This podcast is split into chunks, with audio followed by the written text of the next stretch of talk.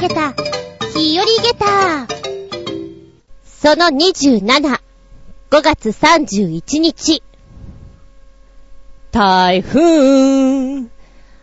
嫌な雨。ああ、嫌な雨ったら嫌な雨。本日は、29日、日曜日。まあ、だいたい今、19時半ってところ、いたじらさんが収録し始めてるんじゃないかなっていう時間帯ですね。えー、私もちょっと色々あって、こんな時間から収録しておりますけれども、雨やだね 私は本当にライダーなので、こう、お稽古のある時に雨降られてしまうと、びっしょんびっしょになってしまって本当に嫌なんですよね。うん。まあ、今ね、小さい子とかお姉ちゃんとかは、長靴、レインブーツが流行っていたりして可愛いのがあったりするので、見てて微笑ましいなって思うんだけど、私持ってないんで、濡れまくりなんですよ。走って5分でびっしょびしょ、ああ、靴下までびっしょびしょ。たまりません。雨が降ると履けるものがどんどん減ってしまいます。切なし。ということで、しばしお付き合いいただきますのは私。この間、ネットショッピングでレインブーツを買ってみたんだ。そしたら、間違えてクリック2回押しちゃったみたいで、同じものを2個注文しちゃった。てへどうしよう。あつみじゅんです。どうぞよろしくお願いします。この番組は、ちょあへよ .com のご協力へて放送しております。はっはっは。そんなわけで、同じものを2個注文した、まぬけなずんこです。お店からのメールが2回入っていたんで、おや？って思ったんですよね。で、注文してる時に一回エラーが出たので、大丈夫かなと思っていたんですよ。で、購入履歴を見たら、何も残ってなかったんで、じゃあ大丈夫かなってもう一回買ったら、案の定ですわ。なんだかな、もう。でもって今日パソコン、いきなし具合悪くて10分撮ったとこでいきなりダウン。なんだかな、もう。このまんまどのぐらい持つんだろうか。今日は小分けにして、こう、貯めておかないと、いつ切れるかわからない、そんな気がします。なんだかな、もう。台風。えー、先ほども言いましたように私なんちゃってライダーの、なので、雨とか風とかっていうのは本当に困ってしまうんですけども、基本的には、雨風ってすごく好きなんですよ。こうバイクに乗る乗らないっていうのをちょっと置いといて、本質的なところを置くとね。で、夜寝ることはないんですけど、寝るときに、こう、雨音が、すごく、ザンザンザンザンってしてると、ヤッホーって気分になるのは私だけでしょうか。妙にテンション上がるんですよね。夕方に雷もおまけでついてると、ヤッホッホーって感じ非常にテンション上がります。はい。へー。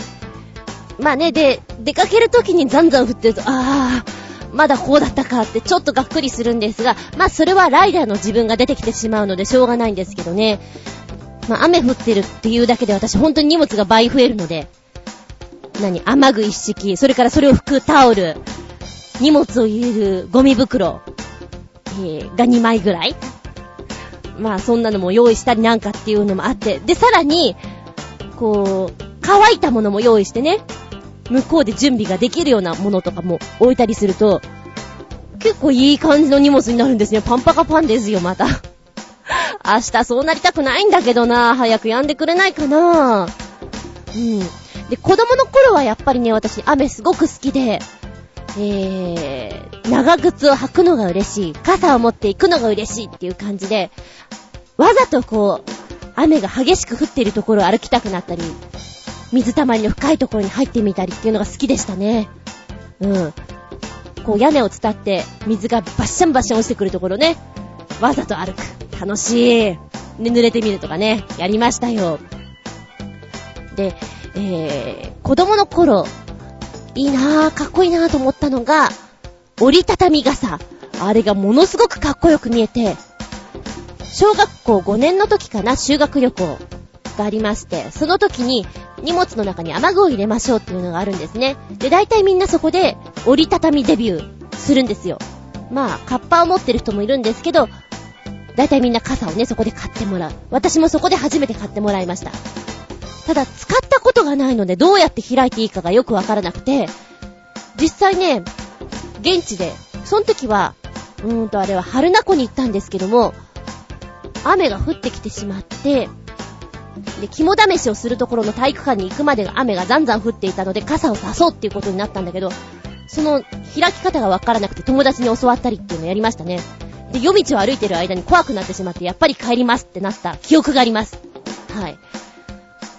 今はそうだな超軽量、超小型のコンパクト雨傘欲しいですね。まあ、なんか昔そんなの持ってたような気がするけど、いつの間にかないんだよな。不思議だな。どこ行ったんだろう。どっかに置いてきちゃったかな。で、ちなみに、えーと、台風の名前っていうのありますよね。ハリケーンとかほら、ジェーンとか、名前、女性の名前がついてるイメージないですか？キャスリーンとか。で、台風の名前、えー、今回どんなのかなと思ってさっき見てたんですよ。で、えーと、一応1月1日をリセットの日になりまして、そっから来る台風を1号、2号っていう数字でも言ってきますが、各国でね、各国でこのアジア圏内とかの国々で名前を付けてるんですよ。で、第1号はカンボジアが名前付けています。カタカナ読みで、ダムレイ。えー、意味は、象です。象が来るぞーパオーン今回は大型象だぞーパオーンパオーンっていうイメージなんでしょうかね。で、第2号、今回の第2号は、どこが名前付けたかっていうと、中国なんです。中国で付けたよ。名前はハイクイだよ。ハイクイ。イメージは、イメージじゃない。意味は、イソギンチャク。ね。イソギンチャクなんで、これなんだろうね。ちょっとね、不思議です。なぜイソギンチャクなのか。さっきの像はなんとなく大型だし、突然こう、なぎ倒すように来るからっていうイメージが伝わってくんだけど、なぜイソギンチャクネロンネロンしてるイメージかな伝わってこない私には。不思議な名前は他にもあります。えー、我が国日本が付けた名前。台風第5号なんですけど、その名も、天秤。意味は、天秤座の天秤。なんで天秤？なんで天秤なのかな？もっとほら、大型なものがいいんじゃないの？ブルトーザーでもなあ、ブルトーザーは英語か。なんかその、おっきいぐわーっとしたもの。日本をイメージするんだったら、富士山でもさ、いいし、うーん、スカイツリーでもいいし、なんでもいいんだけど、ちょっと大きくてドーンとしたもの、ゴジラーでもいいんだけど、どうかな？不思議な名前がいっぱいあるんですよ。んでね、なんで、なんでこれっていうのもあれば、おー、ぴったりっていうのもあります。不思議なとこで言うと、韓国、台風11号の名前は、ケーミー、意味は、アリ。アリちゃん来るよ、アリちゃん。えっさ、えっさ、アリちゃん来ましたイメージ的にはほら、アリって集団でテケテケ歩いてるイメージがあるじゃないですか私にはね。だからなんでアリなんだろうって思ったりします。で、なるほど、これはいい名前だねって思うのが、ミクロネシアがつけた台風第9号。イーウィーニャ。その意味は、嵐の神。嵐の神来たれりーみたいなね。それに対して、台風第12号。タイのつけた、これは、うんと、どういう風に言うのかな？ブラビル、ん？言いづらい。ブラビルーン、ブ、ブラビルーンっていうのかな？これは、雨の神、来たれりー。この辺からなんかみんな真似っこして、山の神とかね、つけ始めてるんですけど、いいね。で、その後、台風19号、日本、なんてつけちゃったか。ヤギめー。えー、意味は、ヤギ座のヤギ。え、なんで、なんだろう。こう、星座にこだわってんのかなしかも天秤ヤギと。ちょっと疑問に思ったりしますけど、この台風の名前見てると、そのお国柄のセンスっていうのが伺えて面白いです。なんでかなーって。あ、でも今日本のをざーっと見てるんですけど、日本はね、全部星座かもしれない。あ、星座だ星座だ。なんでだろう、クジラ座とか。まあ、クジラ座はでっかいからなんかいいんだけど、コップ座とか。なんでコップ座？い、いや、なんか不思議。誰がつけたの？コップ座。不思議だな。コンパス座とかね。へー。面白いです。えー、まあ、どっかの飲み屋の 雑談とかで使ってみると面白いんじゃないでしょうか。今回の台風の名前知ってる？っ てどんな会話やねんちゅうの。めー。世界の言葉で、ありがとう本日の言葉は、トンガ語のありがとうです。トンガ語でありがとうとは、マロ、マロ、マロアウピト、マーローアウピト。まあ、ありがとうにも色々あるということで、トンガ王国なんですけども、通称トンガ。170の島からなる国です。首都はヌクアロファになります。で、トンガ王国ですけど、ガリバー旅行記の巨人の国のモデルとも言われているそうです。んで、お相撲さんのような体格をしてね、がっつりという、ああいう体格がとても多いそうなんですけども、武蔵丸のお父さんがトンガ人なんだそうですよ。なんとなくね、えー、この言葉のイメージは、ハワイの言葉とかポリネシアンの言葉に近いんじゃないかなって見ている段階では思います。で、言葉の繰り返し、重複をすごくよく使うお国柄っぽくてですね、聞いてるとすごく可愛い。例えば、ホロホロ。これハンカチのことです。ホロホロ。ハウハウ、湿気のことです。ケヘケヘ、他とは違うよ。じゃあ、カウカウって何だと思います？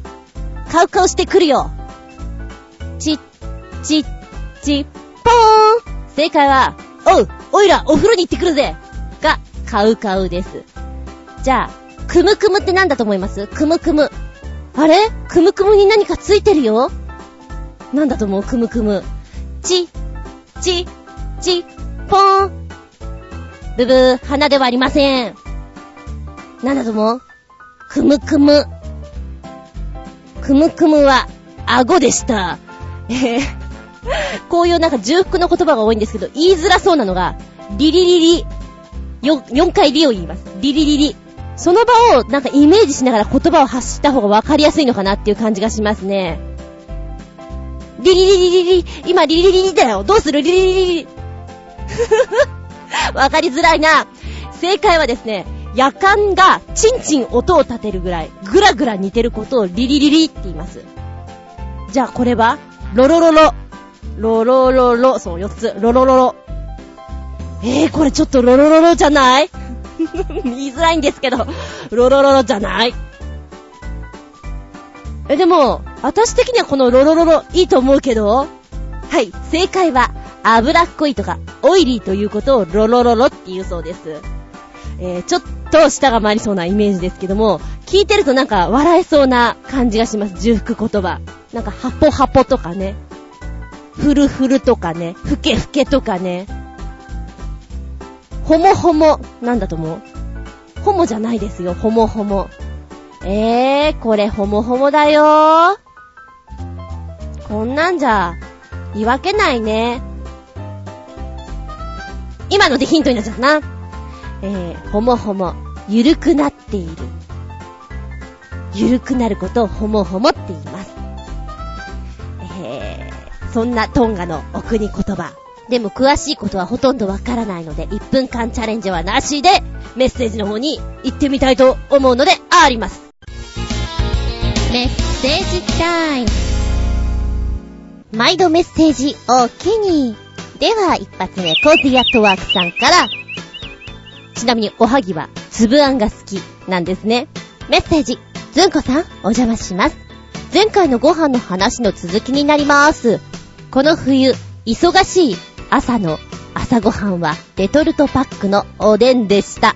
温まるし、具もいろいろ入ってるし、案外ローカロリーなので便利でしたよ。なんか朝ごはんにおでんってちょっとゴージャスですね。確かに寒い日はいいかもしれない。やってみようかな。戻りまして。そうそう、ホワイトシチューとご飯、私的にはありです。ご飯にかけてホワイトシチュー丼と化しました。うわぁカロリー高いな。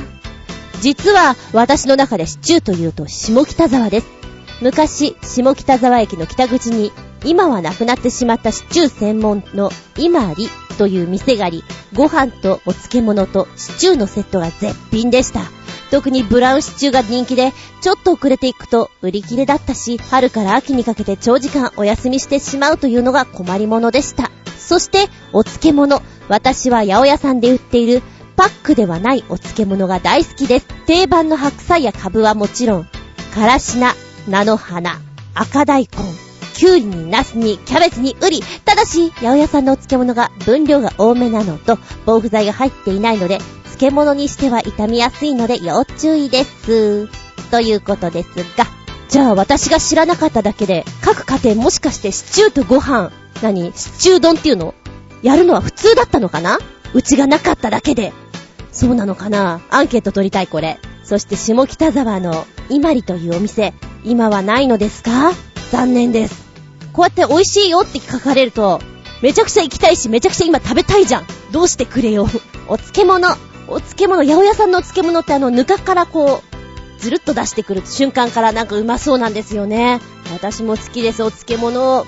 もう、何でもかんでも食べたいなって思いますね。とりあえず飲みに行った席で必ずお漬物の盛り合わせをみんなが知らない間に頼んでるのは私です。に、2皿ぐらい頼むのは私です。だって美味しいんだもん。七味かけてね。コージアトワークさん、マロー。続いてが、旅人さんのメッセージ。おはぎはこしあんが好きなんです。私もこしあんなんです。いや、違うよ。私がこしあんなんじゃなくて、私もこしあんのおはぎが好きだっていうこと。あ、わかってるか。へへ。メッセージ。ずんこさん、こんにちは。旅人です。こんにちは。前回は申し訳ありませんでした。なぜか知らないが、メッセージの入力確認画面の時の一番下にある送信の項目が表示されなく、戻るしか表示されなかった。で、メールを送ることができなかったのだ。ああ、せっかくの解禁賞が、てんてんてんてん。気を取り直して、早いものですね。このびっくりたまげた日和げたが始まってもう一年なんですね。そしてその時この私、旅人が栄えあるメール第1号として紹介されたんですよね。それと当時はアルバイトを始めて、ま、なしの頃でしたが、それももう1年経ちました。アルバイトといえば私、旅人は40歳直前にして、ついに携帯を買いました。というのは、ゴールデンウィーク中に私は大阪の親戚の家に行ってたので、ここぞとばかりにバイト先から自宅に連絡が来て応対できなかったので、後日バイト先から、そろそろ携帯持った方がいいんじゃないのか？と言われ、携帯を買う運びになったとさ。気のせいだろうか、携帯を持った瞬間、私の中の世界が急に広く感じるようになりました。今現在は、E メールの打ち方を学んでいます。一生持つとは思ってなかった携帯を持つようになるとは、人生、わからないものです。申し訳ございません。そんな不備が出てるとは、つゆ知らずでございました。なんかお便りないから具合悪いのかなって、ちょっと、ママな気分で思っておりました。そして携帯をお持ちになったということですね。おー。私も、携帯電話をずっと抵抗していたんですよ。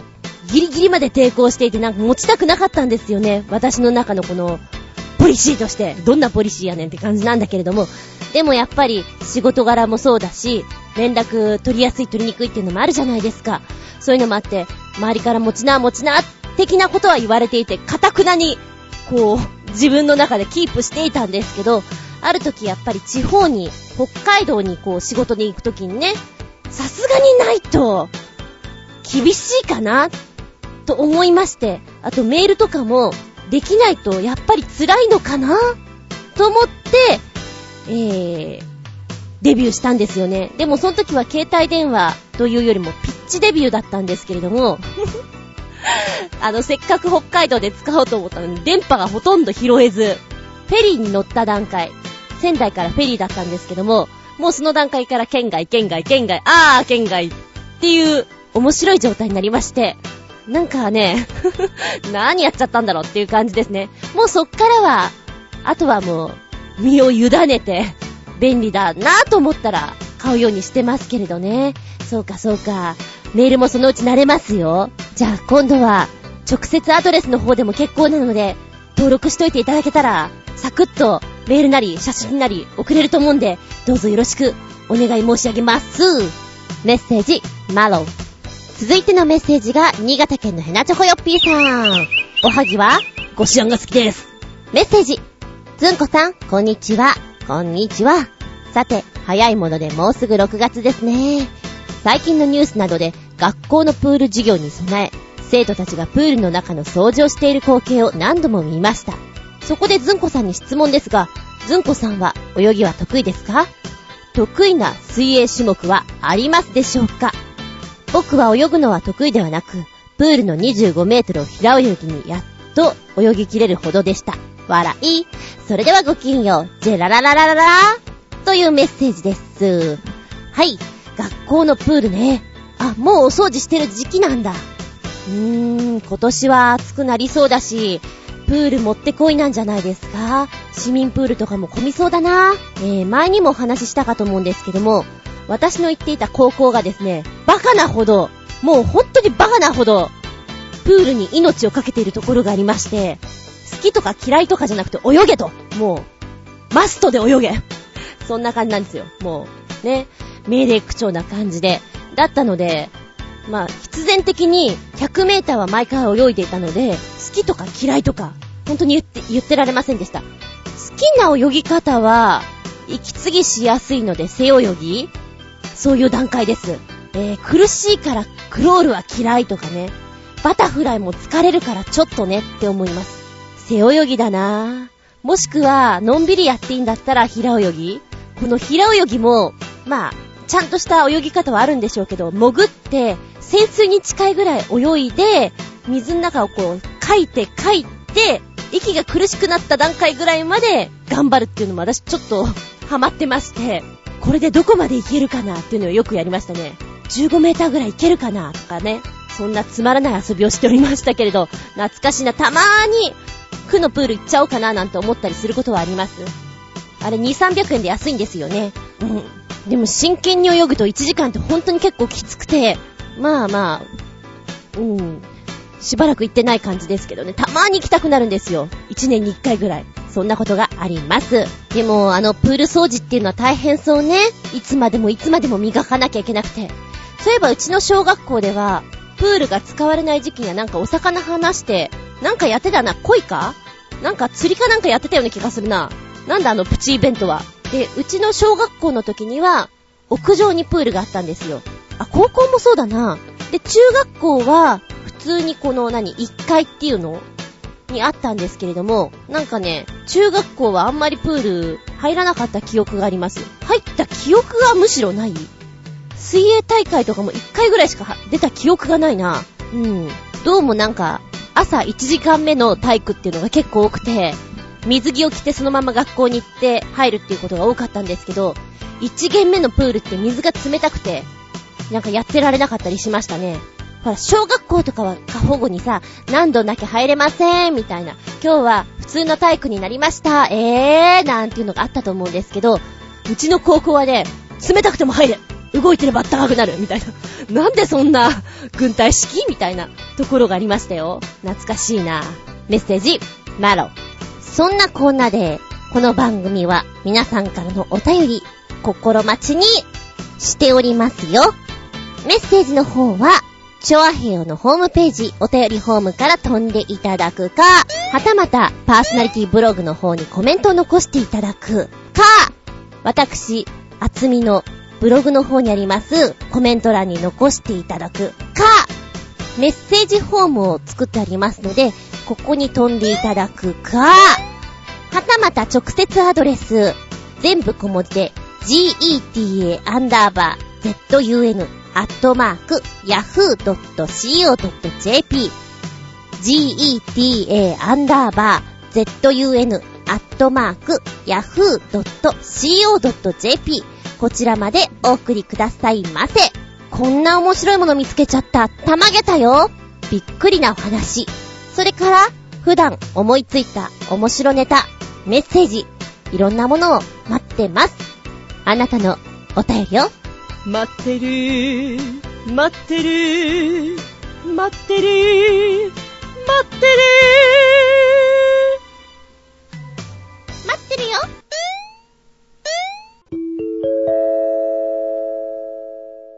ただいまより、ずんこ先生のレッスンを開始いたします。ずんこ先生の本作り。日曜日、私はいつも3コマのレッスンをしております。ただ、来週、6月5日は、代行が入って4コマになります。その代行の分のセリフをちょっと今日やってみようかな。えー、年長さんクラスということなんですけど、どんなクラスかは聞いておりません。なんか集中力がないっていうのは聞いているんですけど、二人出てきます。遠足。明日は遠足だね。そうだね。すごく楽しみだね。ねえ、うみちゃんはおやつ何を持っていく？私、チョコのかかったマシュマロ。僕も、それ大好き。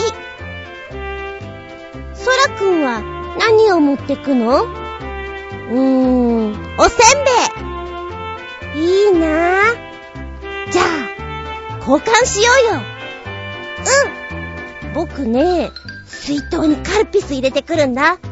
え？先生飲み物はお茶かお水って言ってたよ。先生にバレなきゃ大丈夫だよ。先生がダメって言ったんだからダメだよ。なんだよ、みちゃん。いい子ぶりっ子。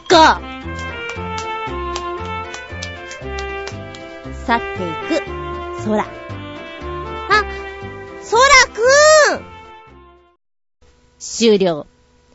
えー、先ほどいただいた台本なんですけども、二人のこんなやりとりです。お菓子のところはなんかちびっこに好きな名前を言わせてるらしいですよ。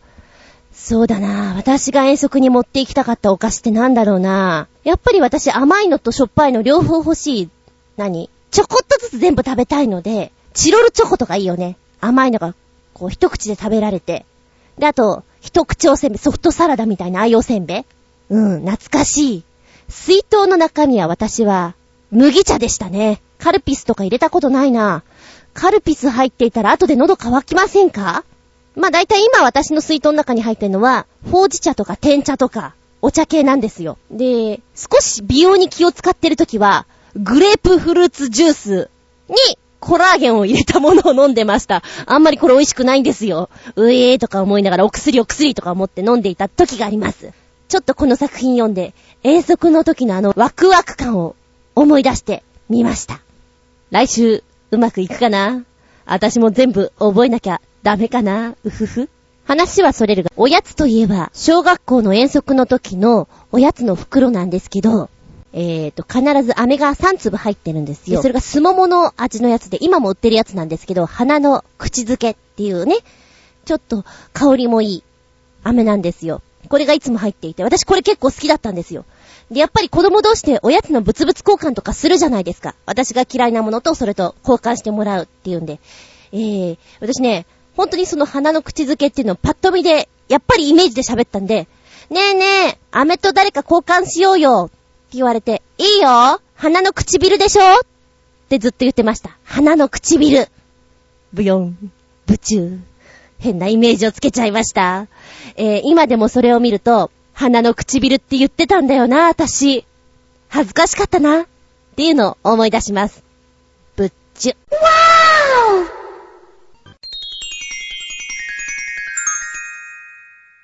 シシピアウトタイム。本日のテーマは、僕の特等席でお送りしたいと思います。自分のお気に入りの場所ってないですか？私は結構そういうのを作ってしまう口なんですよ。で、例えば今、お稽古をしに行ってるところの講師控室がありまして、そこで今日何やろうかなーってプラン練ったり、カリキュラムのね、成績表みたいなの書いたりするような、ちょっとした事務所があるんですよ。まあ、そこで着替えたり、待機する場所なんですけれども、まあ、職員室のちっちゃいちっちゃいちっちゃい版みたいなところなんですが、4つ席があります。んで、なんか荷物がやたらとあって狭い時もあるんですけど、広い時もあるんですよ。まあ、基本的にはとても狭いです。で、私は、できたら入り口から入って、見える場所のラインの席に座りたいんですけど、そこに別の人が座ってたりすると、ものすごい私の中では、帰れ、帰れっていう、シュプレヒコールが 心の中でそこは私の席でしょ？みたいな。なんだろうな。狭いんだけども、そこの場所で書いていたいみたいな。落ち着かない。先週も先々週もそこに座れてないんですよ。別の人がいるから。なんで？とか思ってね。たまたまその人がなんかいて、メールとか打ってたりすると、メールはどこででも打てるそこは私の席なんだからおどき帰れ帰れもう私の中の心の声小人さんが見えるものならすごいことをデモ更新やってますよ。で、今日もすぐ帰るかな雨降ってるしさ、次の仕事あるんでしょ現場に行きなよ。なんて思いながら、ちょっと会話をしていたんですけども、なかなか帰らないんですよ。何？私はまたこの反対側に座らなきゃいけないのかと。で、タイミング悪いと、他の先生方が来てしまうので、その席には座れなくなってしまうんですね。案の定座れなかったんですけど、もうとか思いながら、それだけで不機嫌なんです、私。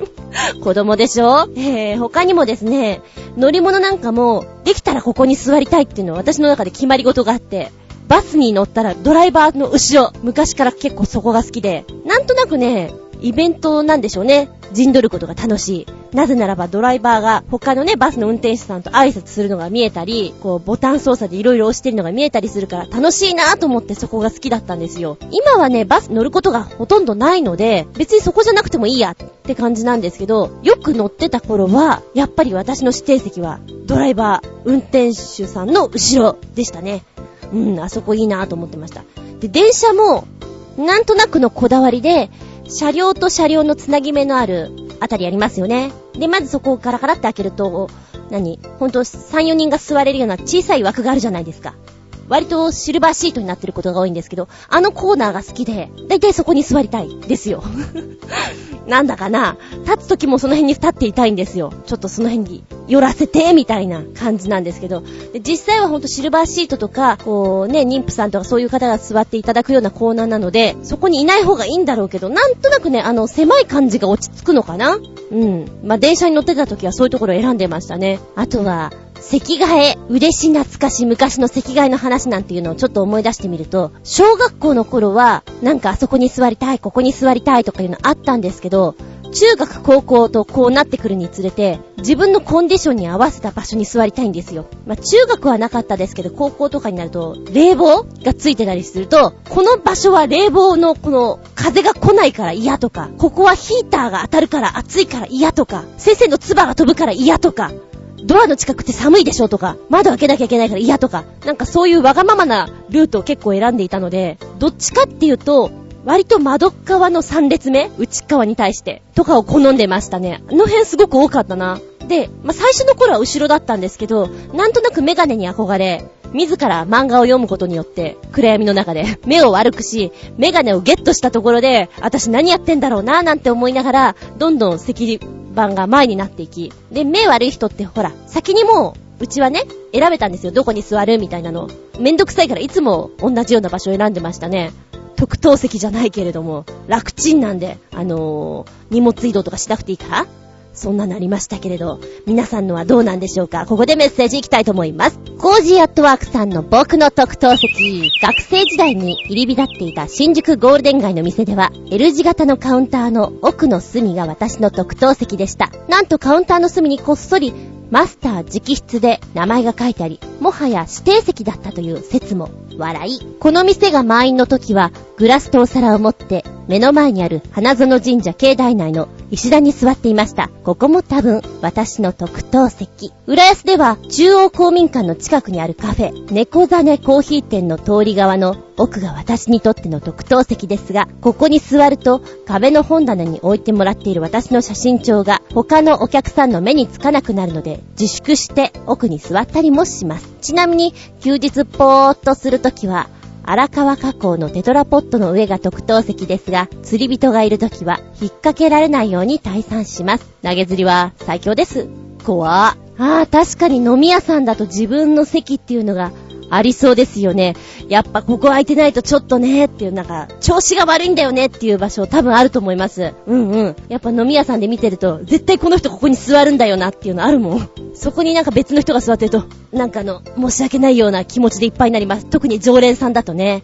ああ、思い出した思い出した。カフェなんかも、きっとお気に入りの場所があるとそこから離れたくないっていう感じはあるでしょうね。猫ザネコーヒー店ってこれ正式名称？なんか可愛らしい。猫ザネ自体が私は可愛い名前だなって思ってるんで あのエリアすごくいいよね。猫ザネみたいな多分猫好きさんはあそこに住みたいと思っています。余談ですが。そしてテトラポットの上が特等席。え、なんかテトラポットってさ、なんか下に色々いませんか？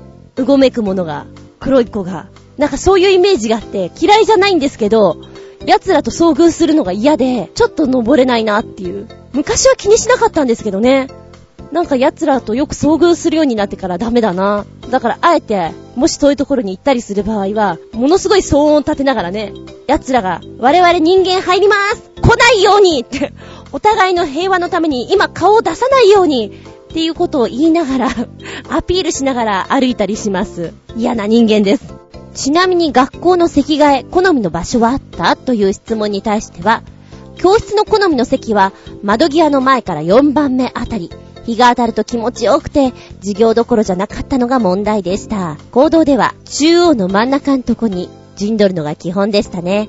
あ、映画館でも好みの席は基本中央真ん中前。視野いっぱいにスクリーンにして見るのが好きです。でも無駄に背が高いので後ろの席に気を使うのと首が凝るのが困りものです。あー、確かに日が当たる窓側は気持ちがいいんだけど、眠い。眠いしか言えないみたいな感じ。で、窓側の一番前とかになると、冬場なんかね、ヒーターがめちゃくちゃもう直で来るから、眠いし暑いしもうどうにでもしてっていう、集中力がなくなる場所でもあった記憶ありますね。で、廊下が逆に寒いんだよね。寒いなぁ、俺たち寒いなぁ、凍えちゃうよ、みたいな。あれ、もっとバランスよくなればいいのにねって、いつも思ってました。でも窓側はね、外見えるから楽しいイメージがあるんですよね。うん。でも私暑いのも寒いのもダメなんで、やっぱり真ん中かな。真ん中っていうかその、割と窓側より内側に入るとこです。めんどくさい言い方だけど。続いてのメッセージは旅人さんです。僕の特等席。うーん、てんてんてん。あんまりこだわってなかったです。後の乗り物に乗るときのあなたの特等席で述べます。ちなみに学校の席替え好みの場所はあった？私は近眼なので無条件で前の方の席だったので好みも何もなかったです。ということです。で、その乗り物に乗るときのあなたの特等席。鉄道旅行とかで電車に乗るときは車内便所の近くの席に座ります。かっこ、トイレが近いので。あー、これは大事だね。私も東京から博多まで仕事で行くときにね、みんなは飛行機で行っていたんですけど、内緒で、もう時効だからいいんだけど、にゃんこを連れていたので、飛行機は NG だったんですよ。なので新幹線に乗って、ガタンゴトンガタンゴトン言われて、いや、今時ガタンゴトンって言わないけど、乗って行ったんですが、やっぱりちょっと長時間になると、場所を選びますよね。あのー、どこに座ろうかなって。窓側の方が景色が見れるかな。いや、でもやっぱりトイレに何回か行くだろうから、通路側、あ、でも猫がいるから端っことかね、すごく悩みます。まあ、大抵そういう時は、えー、っと、ほんとやっぱり車両のつなぎ目ぐらいの端っこですね。端っこで少し足が伸ばせるようなところで、廊下側取ります。うん。そうすると、なんかいいかなと思って。こう、やっぱりいろんな人に挟まれるよりは壁に挟まれてる方が猫にもいいのかななんて思ってそんなところを選んでみたりしますね。異様に冷房効いてたりしてね、ごめん寒いねなんて思いながら猫がくしゃみしてたりするとちょっと思ったりしましたけどね。はい。トイレは大事だ。はい、そして新潟県のヘナチョコヨッピーさんの僕の特等席。自分の部屋の机の上にパソコンを3台並べてあるんですが、暇さえあれば一日中そこの椅子に座ってパソコンをいじったり、動画見たり、インターネットラジオを聞いたり、投稿したり、全く飽きませんね。ということで僕の特等席は自分の部屋の椅子ですね。ということか。おー、それはなんかいいな。でもパソコン3台あるんだ。うー、なんかむしろオフィスみたい。自分ちの特等席って言ったら私はどこだろうなでもやっぱりいつもご飯食べたりテレビ見たりするような場所なんだろうなって思うんだけど、今、こう、いまいち自分の中の配置がうまくいってなくて、バランスが悪いんですよ。だからちょっとね、気持ちの悪い特等席特等席かなここ、自由席ぐらいかなそんな感じです。ただやっぱり私がいつもパソコンをやる椅子は、にゃんこに取られておりまして、にゃんこにとっての特等席。で、パソコンやり始めると、パソコンの画面の前に来るんで、そこが奴の特等席になってるのかもしれません。ち。さあ、そして学校の席替えの好みの場所はあったということに対しては、別にどこでもよかったような。小中高と大学を抜かしても12年もの間、学校に通っているわけで、席替えも何度もあったわけで、教室のあらゆる席に座ったと思いますが、そんなにこだわりなかったですね。でも、中央の一番前の席は緊張感があってよかったですね。そっか。いろんな場所を体験したんだ。でもやっぱり教団の前とかは、ピリッとするものあるかもしれない。やっぱり相当ね、こう、気合い入れないとあそこでは寝られないでしょ。いや、寝た人を見たことがないけれども、だいたいやっぱり遊んだり漫画読んだりするのは後ろの方の席って決まってるから、ね。えー、ちなみにこのメールフォームの中のアンケートいくつかあるんですけども、廊下に立たされていた人いましたか？っていうのも出したんですね。そしたら、廊下に立たされていたのは二人、教室の後ろに一人という結果が出ました。なんかいいね、廊下に立ってなさいって言って、立たされるんだと思ってね。うちはね、何が罰であったかなって思ったら、あの、机の上に正座して座ってなさいっていうわけのわからないのありました。それで授業受けなさいっていうのが。あれ、今考えると、机の上に正座していると、周りの皆さんが黒板見えないし、どうなんだろうって思いましたね。あったけどそんなのが。まだほら、床に正座しなさいのがいいんじゃないかな。先生何考えてたんだろうってちょっと今思ったりね、します。あと修学旅行でよくあるのは廊下に正座してなさい。ただ、うちの学校で廊下に正座させられたり、立ったりしてる人はいなかったなっていうのは思いますね。うん。だからそこが特等席の人はいませんでした。で、コージアットワークさんのね、やつでは、えー、バケツを持たされたことはありません。水の入ったバケツを持たせるって本当なんでしょうかって書いてあります。誰か、水の入ったバケツ持たされた人いるんでしょうか？それを、しかも真面目に50分だったら50分間持っているものなんでしょうか？えー、私だったらやらないかもしれないなやったふりで終わっちゃうかもしれないなで、ちなみに、コージアットワークさん、部活で反省させられる時に、膝の内側にモップの絵を挟んで正座させられるという経験をしました。かなり痛いです。汗。これちょっと拷問だよね。拷問の技っていうか、やり方だよね。ひどいなぁ。痛いっていうか、す、すごいことやっちゃったなっていう気がします。そうだな僕の特等席ではないんだけど、いずれ特等席に乗ってみたいなっていうイメージでお話しするなら、ファーストクラス？あれ相当すごいんでしょ？ご飯が。ごめんね、ご飯に食いついて。あの、乗り心地もとても心地よいとは聞いているんですけど、やっぱり食いしん坊としてはご飯が、レベルがどこまで違うのか食ってみたいじゃんコースなんでしょいいなぁ。特等席にしてみたいなでも相当高いんですのよね。ファーストクラス。うひひひ、絶対乗れないだろうな。なんか乗ったとしてもすごい恐縮してしましょう。いや、私のことはそっとしといてください、みたいなね。そんな気がします。昇進者としては。続いてのメッセージです。浦安ライダーさんから。ずんこさん、こんばんは。浦安ライダーです。どうもです。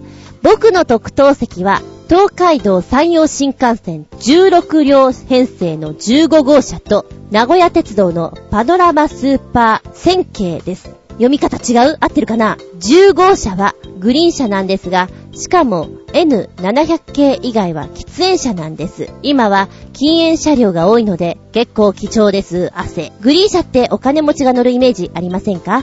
以前の僕はそう思っていましたが、安く乗る方法もあるんですよ。小玉でしたら、ブラッド小玉グリーン車エコノミープラン。光でしたら、光早得切符。ブラッド小玉は正式には、切符ではなく旅行商品なので多少制約がありますが、なんとワンドリンク付き JR 東海ツアーズが JTB で乗車日の前日まで発売してますよ。光早得切符の方は乗車日の1ヶ月前から一週間前までに買うのですが、その時一言、光早得切符でと言わないと、正規の値段になってしまいます。例えば、東京、新大阪間ですと、望みの指定席通常期で14,050円、グリーン席で18,690円、光早得切符グリーン席は14,500円。プラット小玉は11,500円と随分違います。当然時間は望みが早いですが、光や小玉のグリーン席は僕の経験ではガラッガラでした。なので、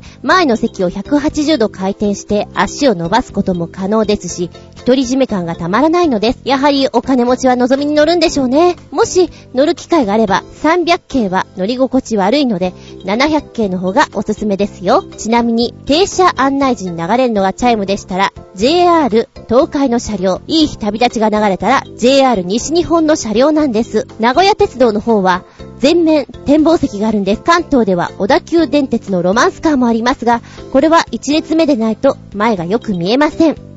名鉄は階段状になっているので、2列目以降も楽しめますし、事実5列目が何気に見晴らしが良かったです。今となっては階段があだとなってバリアフリー対策されていないので、乗れるのもあと数年みたいですが、こちらの料金はミューチケットといって座席指定券で350円払えば楽しめます。普段電車に乗らないずんこさんだと思いますが、地方公演などに利用してはいかがでしょうか？うおー、こんなすごい情報を今知ってしまった。そうだな。やっぱり一時、地方公演ばっかり入っていた時には、新幹線こう自分で撮っていくっていうのが当たり前なので、ちょっと驚いちゃいますね。私なんかほんと乗らないから、一体東京から大阪間とかね、いくらで行けるのかもわからないし、どれで行ったら一番いいのかも全然わからないんですよ。で、光とか、小玉とか、いろいろ言うじゃないですか。それすらもよくわかってなくて、とりあえず早いのどれかなって、すぐ行けるのどれかなっていつも見ながら選んだりするんですよ。で、やっぱりみんなツアーで行ったりすると同じ車両とかに乗ったりするじゃないですか。なんだかんだ混んでたりなんかしてね、先輩と一緒になりたくないから少し早めに行くとか、そういう策を練ったりしましたけど、えー、こんなのあったんだ知らなかったなぁ。これ知ってたらかなりいいよね。で、やっぱり、あのー、ちょっとでもね、楽していきたい人は、自分でこう上乗せして払って行ったりもするんですよ。逆の人もいますよ。これだけかかりましたって言って請求書を出しながら、なんつうの？高速バス的なもので頑張っていく人もいれば、懐に入ってくるものが違うじゃないですか。でそういう人もいるみたいなんですけれど、私は、まあ、普通にね、わかんないから言われた通りに新幹線乗ってきました。まあ、グリーン車とかほんと乗ることないんですけどね。あの広さ、足置き場とっていいね。なんかあの、空気とかも快適な気がしますもん。まあなんだかんだ言っても私すぐ乗り物乗ると寝ちゃうんですけどね。あの、お眠スイッチが入っちゃうので、本当に1時間と起きていないんですけど、いい席に座りたいなぁなんて思ったりもします。じゃあ役者から言わせてもらうと、もしお芝居とか見るんだったらば、前の席に行けば確かに顔はよく見えるけど、トータル的なものが見にくいと思うので、少し真ん中より後ろ目に座っていただくのがいいんじゃないかなと思います。まあ、顔の表情はわかる程度ではいいと思うんですけど、私舞台に関しては総合芸術だと思っているので、舞台のセット、衣装、皆さんが立ってる場所、ライティング、すべてを見てほしいなと思うので、前の方にいると表情しか見えない。まさに先ほどお話にありました首が痛くなるだけなので、あんまり前よりは少し後ろ目に座っていただきたいな、なんて思います。まあ、ただね、ファンの人はいいです。かぶりついてください。ちなみに旅先とか行って、旅館とかペンションとかホテルとか泊まったりすると、なんか座るところいっぱいあるじゃないですか。皆さんああいう時、どこが一番落ち着きますか？特等席。私はやっぱり、テレビが見やすい場所が特等席なんだと思います。なので、ベッドの上？とか、布団の上？なのかなって思ってますけど、旅館とかほら、和風だと、ちょっとこう、座敷のよそにこう、椅子が2つあったりするじゃないですか。椅子とテーブルみたいな。あそこってめったに座ることがないなぁなんて思うんですけど、皆さんは結構座りますか？言ってる場所わかるかな？なんか冷蔵庫とかあったりする。若干外の方に近い場所なんですけども、遊びに行ってね、そういうとこに泊まったりすると、だいたい私は夜中まで、下手したら朝方まで起きてるんで、みんなが寝てしまった後、パソコンやったり、ゲームしたり、遊んだりするのはそういうとこでやってます。光が漏れないようにね、ちょっと気使ってみたりしてます。特等席。私の特等席。時に一人になれて落ち着ける場所。そして、テレビとか、見やすい場所。物がすぐ取れる場所。これ、特等席だな。サウナで言うと、ドアよりも遠くて、一番上段、そしてテレビが見える場所。これ、特等席だな。そう思います。ということで本日は僕の特等席のお話をしてみました。とりあえず、駅弁買ってロマンスカーに乗りたくなった厚美純でした。メッセージ、皆々様、マロー。びっくりたまげた日和げた。むむ、この匂いは、の巻。えー、この間ですね、あれ？なんかこれ懐かしい匂いがする。って思ったんですよ。なんだろう、なんだろう。で、そしたら、やたらとなんか昔のね、あるお芝居をやっていた時のことを思い出して、その先輩方だとか、いろいろ思い出して、そういえば、あそこでお稽古してこんなの食べてたんだよなっていうのが脳裏にパーンってきたんですよ。おかしいな、なんでだろうと思ったら、くんくんくんくん、この匂い。ああの女優さんの匂いだあの方がつけていたのと全く同じ匂いだっていうのを思い出したんです。大英ドラマによく出ていらっしゃった方なんですけれども、時代劇でご一緒させていただきまして、で、その方がつけていた匂いと、たまたま私の嗅覚をクンクンってさせた匂いが全く同じで、記憶がね、ポーンとその時に入ったんですよ。あ、だから匂いってすごいなと思って、で、その時に、あ、お稽古こうだったよな。お昼、そうそう、お昼忙しくて、サンドイッチばっかり食べてたんだよな。細かいことまで思い出しちゃって、なんか面白いなと思ったんですよ。私あの、松村祐樹さんが結構好きなんですけれども、その方が、その女優さんのところにね、楽屋見舞いに来た時に、私もそこにいたんですよ。んで、なんか、ふっと見た時に、あれ？って、あの方っていつもオールバックにされてるから、ちょっとパッとわからなくて、たまたまその時髪の毛下ろしてたからね。後でこう、後ろで帰ってくときに、あ松村祐樹さんだったんだと。ちゃんと正面から見ればよかったと思ってしまってショックだったんですけど、そんなね、楽屋のミーハーの話とかも思い出しちゃったぐらいです。で、その匂いをね、あの、香水をつけてらっしゃる方のところに行って、あれこれ何の匂いなんですか？っていうの聞いたら、あ、これね、あの、コンビニとかに売ってるフレグランスなんだよって、ちょっと名前はよくわからないんだけど、よくあるやつだよって教えてもらったんですよ。びっくりしましたね。あのー、自分が結構しんどかった時期なので、あつみさん顔が能面みたいになってるけど大丈夫って言われたぐらい、朝からファイトおーって言われるぐらい、えー、作品はセミシグレというのをやったんですけれども、その頃のことをもうすんごい思い出しちゃって、あ、嗅覚から記憶を呼び起こすっていうのはすごくできるもんなんだなって思いました。だからもしかして子供の頃に使っていた匂いですとか、なんかね、懐かしいやつとかクンクンしたら、記憶がバーンって出てくるんじゃないかなと思って、もうね、なんか走馬灯のように死んでないけど、出てきたのがすごくびっくりしました。下駄4.5ってとこでしょうかね。クンクンクンクン。たまげたぜ。元気でソング、おすすめソング。アニメ編、パート2。こちら新潟県のヘナチョコヨッピーさんがこれ元気出るんじゃない？ということでお送りいただきました10曲のうち、今日3曲お届けです。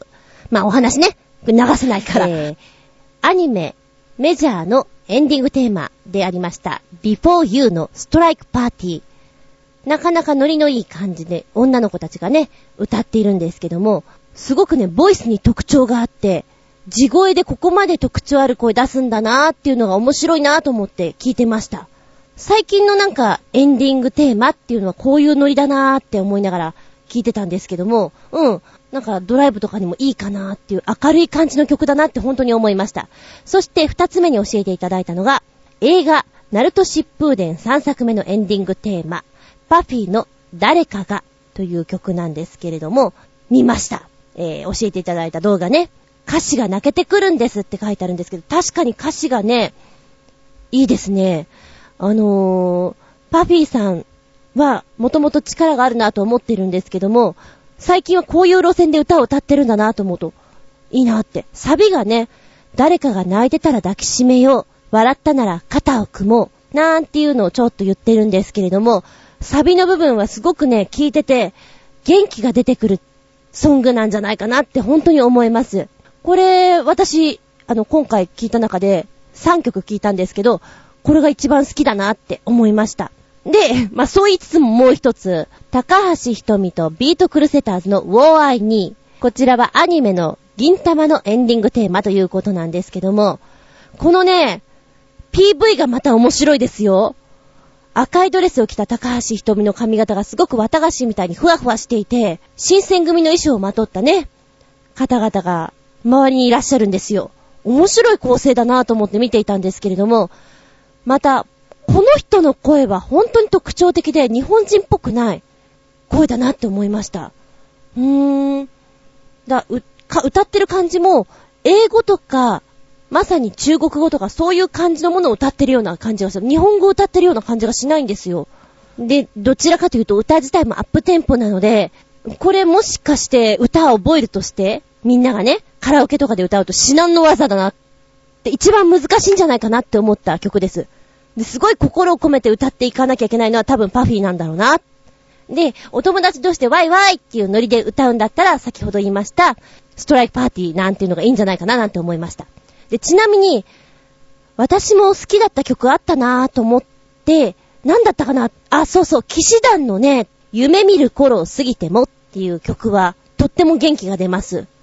これ確かアニメだったよなぁと思って調べたら、アニメワンピースの映画バージョンの方で使われていた曲ということなんですけれども、私あの、実際アニメとかは見ていないんですけど、曲を聴いた時に、あ、これすっごいいいなって多分ね、ラジオだと思うんですよね。で、それでダウンロードして聞いたんだと思うんですけども、ワンピース、ザ・ムービー、お祭り男爵と秘密の島というやつですね。これ2005年の作品なのかな？ぐらいにやっていたやつだと思うんですけど、夢見る頃を過ぎても、いいですよ、ノリが。後で私の方のブログとかに貼っつけときますけど、うん、元気出ます。一緒に口ずさみたくなる感じがありますね。やっぱね、私どっちかっていうと、女の子の歌よりも男の子の男性陣のボーカルとかの方がなんか元気が出るなっていう、ありますね、私はね。ま多分それって、同性よりもやっぱり異性の声の方が惹かれるものがあるんじゃないかなっていうのがあるんですけど、ちなみにアニメとは関係ないんですけど、今この人の歌いいなって思ってるのが、椎名林檎さんの女の子は誰でもっていうね。これは、あの、彼女がちょっとラインを変えた方向性に行った一曲じゃないかと思って、昔のミュージカル映画をイメージしていて、すごくいい、可愛い曲だな、マスターしたいな、っていう曲です。もしよかったらこれも聴いてみてください。ということで本日、元気でソング、おすすめソング、5曲出してみちゃった。あなたのおすすめソングあったら、ぜひ教えてくれたまえ。よこの番組は、ちょあへよ .com のご協力へて放送しております。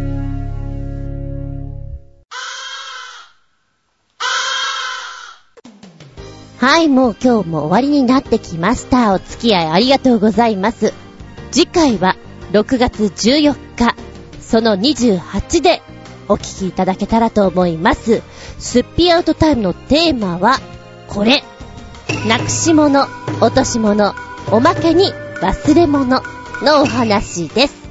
今までで見つからなかったブラックホールに行ってしまった、そんなものはありませんか？何か見つからないとき、あなたはまずどこから手をつけますか？今までで一番すごい忘れ物、何ですか？はっは、長島さんは確か息子さんでしたよね。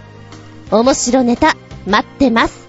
お相手は私、今頃、ワンピースの漫画を読み始めた、厚み純でした。今10巻。